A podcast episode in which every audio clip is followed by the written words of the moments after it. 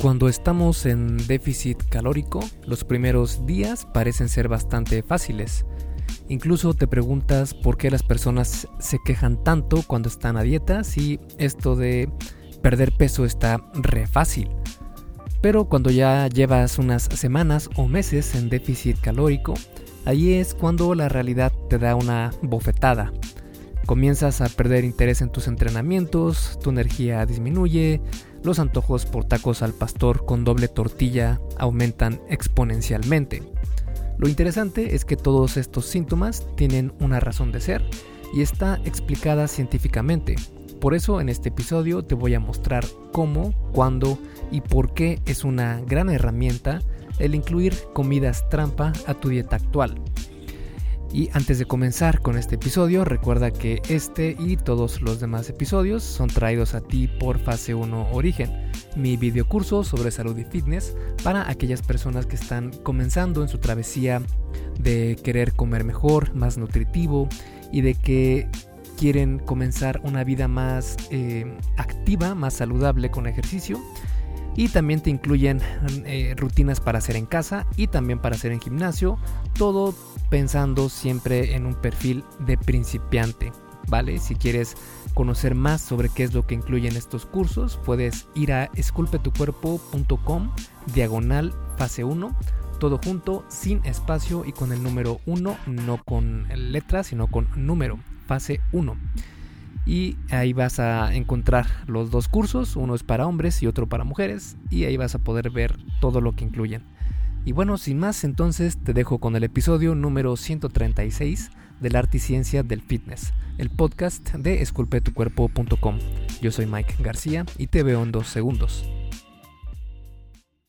Pero bueno, a todo esto, ¿qué es una comida trampa? Una comida trampa o cheat meal en inglés se refiere al hecho de comer algo fuera de tu régimen dietético. Por ejemplo, digamos que en tu dieta semanal tienes ya delimitados todos tus alimentos. La comida trampa sería desviarte de esto y comer lo que quieras sin preocuparte en tu nutrición. Básicamente es liberarte de la dieta por un rato.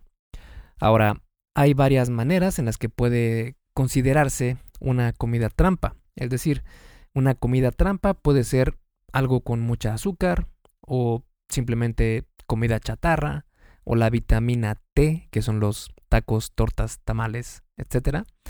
Aunque personalmente no baso la comida trampa o la nutrición por tipos de alimentos malos o buenos, sino en su contenido calórico y macro y micronutrimental. Porque cuánto comes es muchas veces más importante que lo que comes en sí. Hablando de composición corporal, que es la cantidad de músculo y grasa que hay en tu cuerpo. Sabiendo esto, podemos definir a la comida trampa como comer más calorías de las que tenías pensado, o planeado, mejor dicho, sin importar si vienen de carbohidratos, azúcares o cualquier otro alimento, y sin que tampoco te importe el contenido nutricional de esos alimentos. En resumen, una comida trampa es comer libremente sin pensar en cómo va a afectar ese alimento a tus objetivos, los cuales generalmente es querer bajar de peso. La primera reacción que tendríamos sobre este tema es que es algo completamente negativo, aunque la realidad es que tiene algunos beneficios si lo sabes hacer bien. Y es que la comida trampa no es solo un pretexto para olvidarte por un rato de la dieta, sino que también tiene efectos benéficos en tu organismo. Estos son algunos de ellos. Regula las hormonas del apetito. Existen dos hormonas principales que se encargan de regular tu apetito, que son la grelina y la leptina. De hecho hay más, pero estas son dos de las más importantes. Cada una de estas tiene un trabajo en específico. La grelina aumenta cuando no comes y te provoca apetito, mientras que la leptina aumenta cuando comes y le avisa a tu mente que ya estás satisfecho. Por ejemplo, los estudios muestran que hay cambios muy significativos tanto de leptina como de, grelina cuando estamos en ayuno. Y también cuando estás en una dieta con déficit calórico, tus niveles de leptina se desploman y los de grelina aumentan. Esto es completamente normal. Al incrementar temporalmente las calorías que comes con la comida trampa, tu cuerpo puede regular estos niveles hormonales para mantener tu apetito en buen estado. Por ejemplo, un estudio de la Universidad de Lausanne en Suiza encontró que consumir un platillo con muchos carbohidratos puede aumentar un 30% la producción de leptina en tu organismo. La comida trampa se vuelve más importante en este aspecto cuanto más delgado seas, porque los estudios muestran que entre más porcentaje de grasa corporal tengas, tus niveles de leptina son mayores, y a la inversa también, entre más delgado, menores niveles de leptina tendrás. Otro beneficio es que te desestresa de la dieta. El estrés es un factor primordial que debemos tomar en cuenta. No es de extrañar que los estudios muestran que tener demasiado estrés puede dificultar que pierdas grasa abdominal, desarrollar resistencia a la insulina e hiperinsulinemia, evita que te sientas saciado, entre otros problemas. Además del estrés del día a día, llevar una dieta para perder peso suma aún más al estrés diario. Por eso, saber que tenemos la opción de tener una comida trampa puede funcionar como un incentivo al cual aspiras a llegar.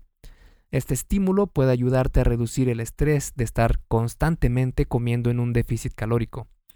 Esto de hecho fue comprobado en 2014 por una reseña del Journal of the Academy of Nutrition and Dietetics, donde en la investigación se analizaron los resultados de 12 estudios sobre la relación entre incentivos y comportamiento en la dieta. De todos los estudios examinados, 11 encontraron una asociación positiva entre tener un incentivo, que era la comida trampa, y el cambio de hábitos alimenticios. Esto quiere decir que tener una comida trampa de vez en cuando ayuda a que te mantengas por el camino sin estresarte demasiado. Otro beneficio de la comida trampa es que te ayuda a reducir los antojos. Cuando te encuentras en una dieta que te restringe alimentos porque engordan, entre comillas, probablemente no estás siguiendo un plan basado en ciencia. Menciono esto porque está comprobadísimo que no existen alimentos que por sí mismos te hagan engordar, sino que es la energía que estos alimentos contienen lo que provoca que aumentes de peso. Así es, puedes comer absolutamente lo que tú quieras y aún así bajar de peso. Esto es lo que se conoce como un balance energético. Por eso prefiero por mucho la dieta flexible porque no te restringe ningún alimento y mitiga mejor el aumento de antojos. Sin embargo, el problema es que en cualquier dieta tienes que tener un déficit calórico para perder grasa corporal, y esto va a provocarnos un nivel más alto de antojos, lo queramos o no. Tener una comida trampa programada estratégicamente puede ayudarte a reducir precisamente estos antojos. Vale, ahora que ya sabes que la comida trampa no es en realidad tan mala como nos han hecho creer, sí que puedes cometer algunos errores al ponerla en práctica. Ahora vamos a hablar sobre ellos. Porque es muy sabido que existen formas correctas e incorrectas de hacer una comida trampa. Aquí te muestro los errores más comunes para que los evites por completo. El primer error sería tener comidas trampa muy frecuentemente. La comida trampa, como su nombre lo indica, es una trampa, entre comillas, algo que no haces muy seguido. Si no, no sería trampa, más bien sería lo normal. Hacerla muy frecuentemente puede borrar el déficit calórico que con mucho esfuerzo has logrado anteriormente. Por eso debes evitar lo más que puedas tener comidas trampa de forma frecuente. Con uno o máximo dos comidas trampa a la semana es mucho más que suficiente. Además de la frecuencia, también se debe tomar en cuenta la cantidad de comida de cada trampa, el cual es precisamente la siguiente, el siguiente error, que es comer demasiado en la comida trampa. Y este es un error muy común. Aquí lo que pasa es que subestimas el contenido calórico de lo que comes en la comida trampa.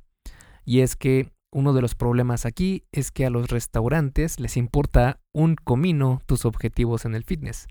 Lo que ellos quieren es que su comida sea deliciosa, por lo que llenan los platillos con cantidades enormes de aceite, mantequilla, grasa y azúcar para que te sepan mucho mejor. De hecho, en un estudio se encontró que los platillos de los restaurantes contenían en promedio 1200 calorías, y los restaurantes chinos, italianos y americanos contenían unas 1500 calorías en promedio. Otro estudio realizado por la Universidad de Illinois concluyó que los alimentos ofrecidos en restaurantes contienen prácticamente la misma cantidad de calorías que los ofrecidos en cadenas de comida rápida. Para complicar más las cosas, un análisis realizado en 2014 encontró que algunas cadenas de restaurantes como The Cheesecake Factory ofrecen platillos de hasta 2.780 calorías que contienen más de 90 gramos de grasa saturada y 8 cucharadas de azúcar. Recordemos que estamos hablando de un único platillo. Y como probablemente sabes, cuando vas a un restaurante no solo comes un platillo, faltan las entradas, las bebidas y los postres. Realmente es una receta para que comas demasiado, incluso sin que te des cuenta. El siguiente error sería tener días trampa y no comidas trampa.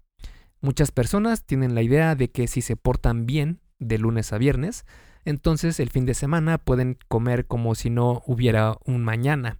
Esto no funciona así. Con un par de días trampa que tengas a la semana, incluso un solo día trampa que tengas fuerte a la semana, puedes fácilmente eliminar todo el progreso que obtuviste en la semana. Por eso hay que ver esto como un juego semanal y no un juego diario. Hey, rápidamente, antes de seguir con el episodio, ¿me harías un favor? Si te está gustando lo que estás escuchando en este podcast, ¿puedes compartirlo en tus redes sociales?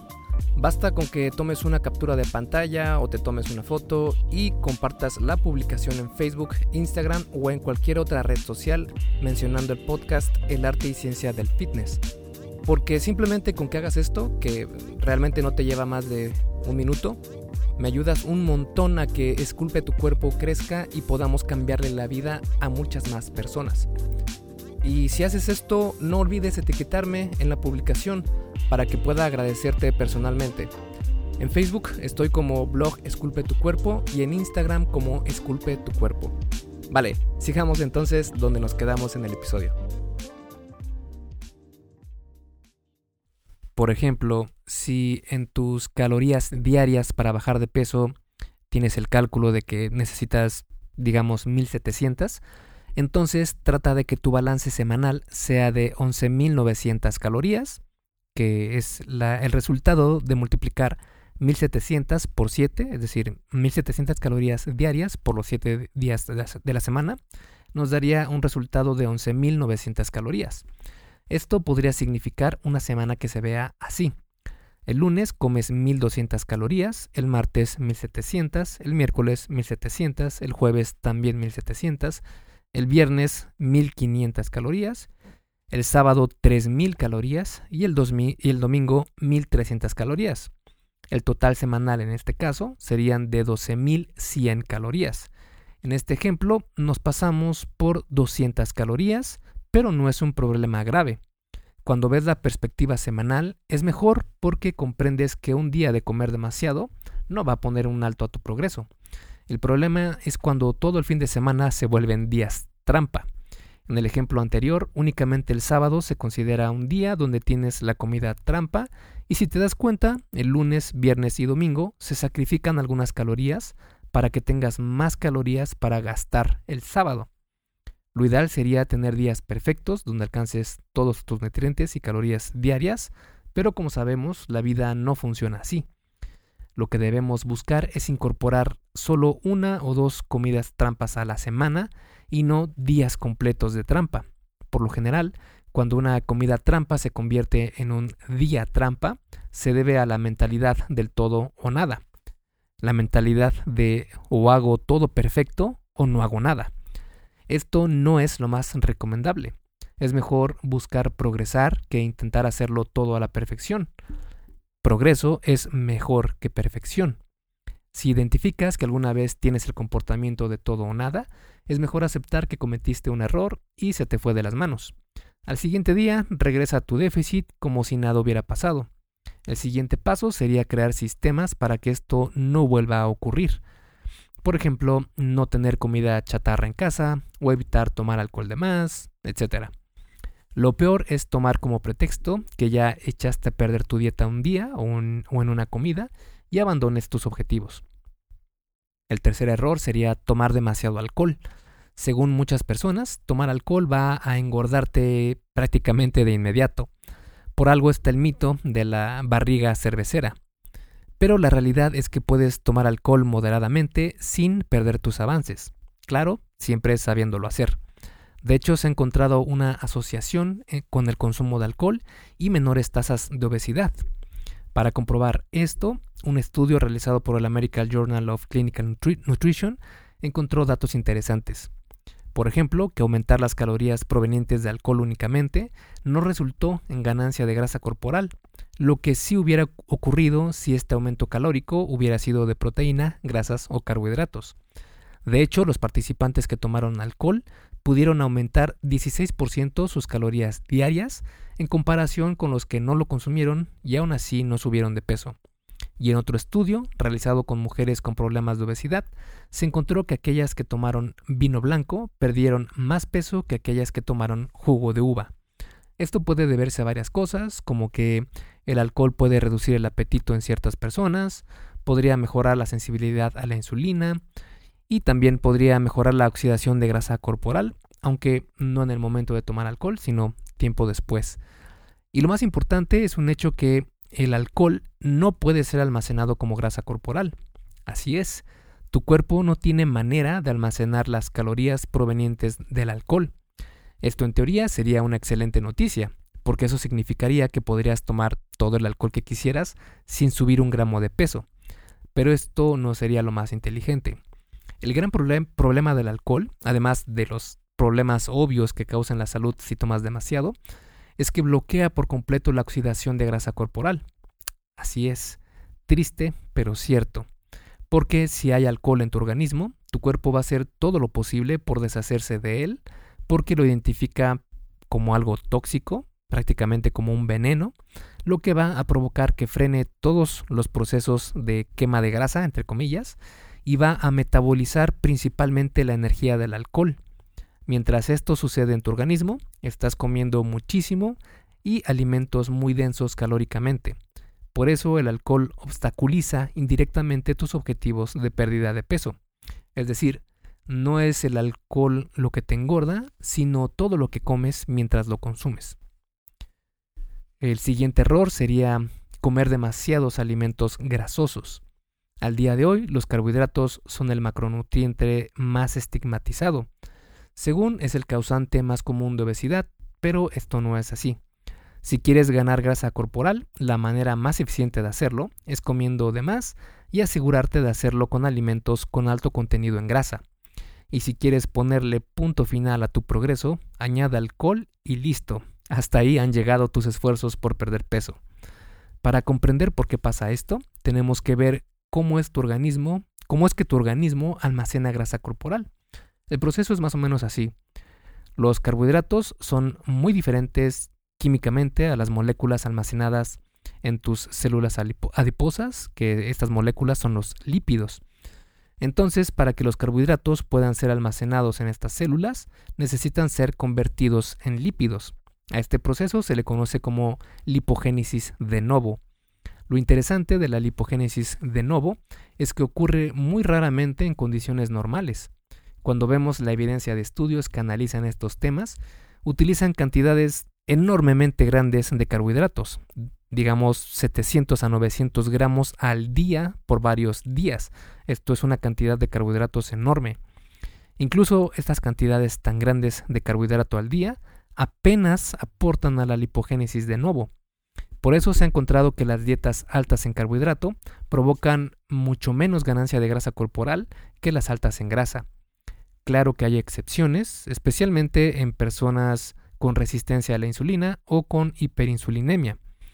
Dicho esto, no quiere decir que puedas comer todos los carbohidratos que quieras y no ganar nada de grasa corporal.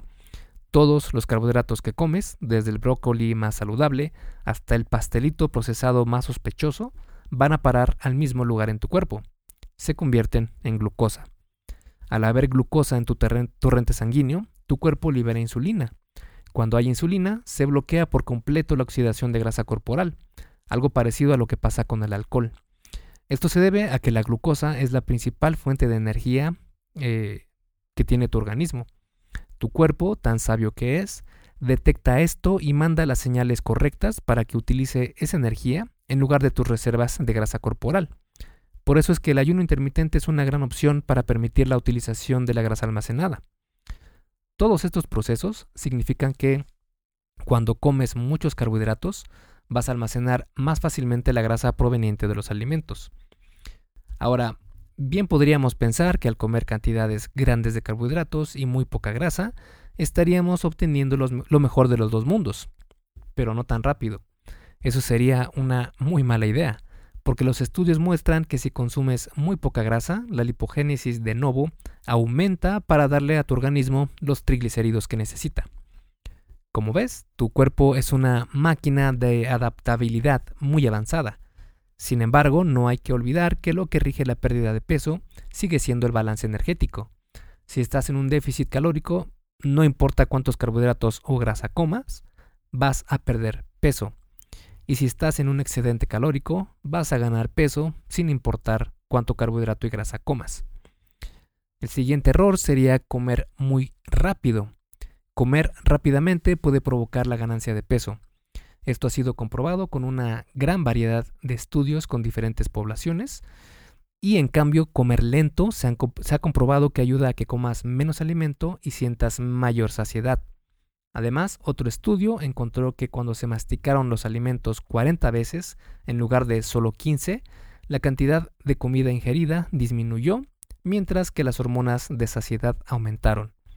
Comer lento también ha demostrado que puede darle tiempo a tu cuerpo para sentirse satisfecho, mejorar la digestión, comer porciones más pequeñas, mejorar la hidratación y disfrutar más los alimentos. Como te puedes dar cuenta, comer despacio puede ser una gran opción para combinar con las comidas trampa. Así podrás sentir que estás comiendo absolutamente lo que quieras, pero el comer lento te limitará casi sin que te des cuenta. Así el daño será menor. Ahora que ya sabes cuáles son los errores principales, vamos a ver cómo hacer una comida trampa correctamente.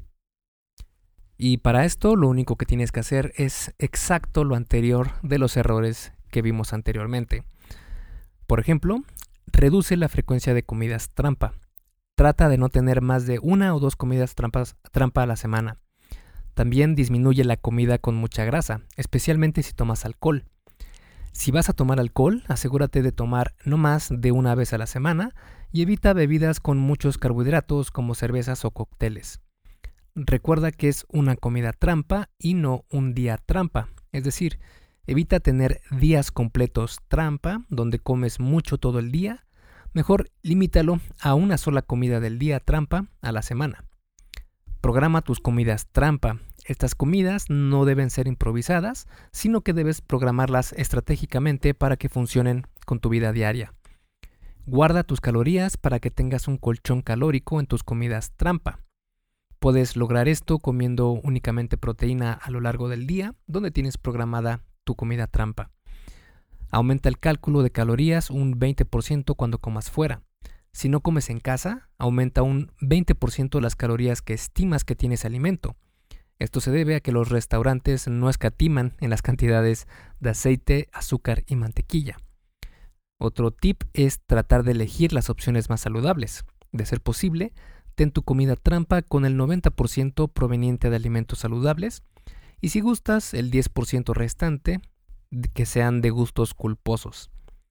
Y el último tip es que comas despacio. Hacer esto va a ayudarte a percibir más rápidamente la sensación de saciedad. Y en conclusión y a forma de resumen, una comida trampa se refiere al hecho de comer mucho más de lo que tienes permitido cuando estás en una dieta. Las comidas trampas son un break físico y psicológico que te ayudan a mantenerte en el régimen alimenticio en el que te encuentras. Además, también ayudan a regular las hormonas responsables de controlar tu apetito. Por esta y otras razones, no debemos darle una connotación negativa a la comida trampa, sino una connotación práctica. Es decir, en lugar de verla como una verdadera trampa, es mejor percibirla como una herramienta. Si sientes que tienes demasiados antojos, que ya no estás disfrutando tu dieta o que mueres por salir por la noche a comer normalmente, entonces una comida trampa puede ser la mejor herramienta para solucionar estos problemas. La mejor manera de hacer una comida trampa es esta. Reducir la frecuencia de comidas trampa, disminuir la comida con mucha grasa, recordar que es una comida trampa y no un día trampa, guardar tus calorías para que tengas un colchón calórico en tu comida trampa, programar tus comidas trampa, si vas a tomar alcohol, evita comer demasiado, especialmente alimentos grasosos, aumenta el cálculo de calorías un 20% cuando comes fuera, trata de, de, elegir las opciones más saludables en tu comida trampa y come despacio. El problema generalmente es que una comida trampa se convierte en un día trampa y un día trampa en un fin de semana trampa y un fin de semana trampa en una semana trampa y una semana en un mes trampa y así sucesivamente. Por eso hay que programar lo mejor posible estas comidas trampa para que no se salgan de control. Pero lo más importante a tener en cuenta cuando estás haciendo una comida trampa es disfrutar. Ya estás disfrutando con tus seres queridos esa cena especial o celebrando con tu novia un aniversario más. Sea lo que sea que estés festejando o por el motivo que sea que estés teniendo tu comida trampa, disfrútala Vivir triste y miserable por no comer lo que quieres no es vida, y tampoco lo es dejarte llevar siempre por tus deseos y tentaciones. El balance lo es todo y una comida trampa te ayuda a tener un poco más de control en este balance. Esculpe tu vida, comienza con tu cuerpo. Y hasta aquí el episodio del podcast de hoy. ¿Te gustó? Si es así, déjame una calificación y tu opinión en Apple Podcast. Es muy sencillo y no te lleva mucho tiempo. Con esto me ayudas a que el podcast suba en el posicionamiento de Apple y así podamos llegar a más personas. Si tienes alguna duda o sugerencia, puedes mandarme un email a contacto arroba esculpetucuerpo.com. Veo absolutamente todo lo que me llega al mail y respondo personalmente a todos. Puedo tardarme un poco por la cantidad de mensajes que recibo al día, pero ten por seguro que sí te responderé. Gracias por escuchar el podcast del arte y ciencia del fitness y espero haberte ayudado a aclarar algunas de tus dudas. Y antes de irnos, si te gustó el episodio, entonces probablemente también te guste el checklist que hice para saber si estás haciendo lo correcto para ver resultados en el gym. Si no estás viendo los resultados que quieres, se puede deber a varios factores. Este checklist funciona como una guía para que veas dónde puedes mejorar y poder seguir progresando. Es completamente gratis y puedes bajarlo en esculpetucuerpo.com diagonal lista. Me despido y nos vemos en el siguiente podcast.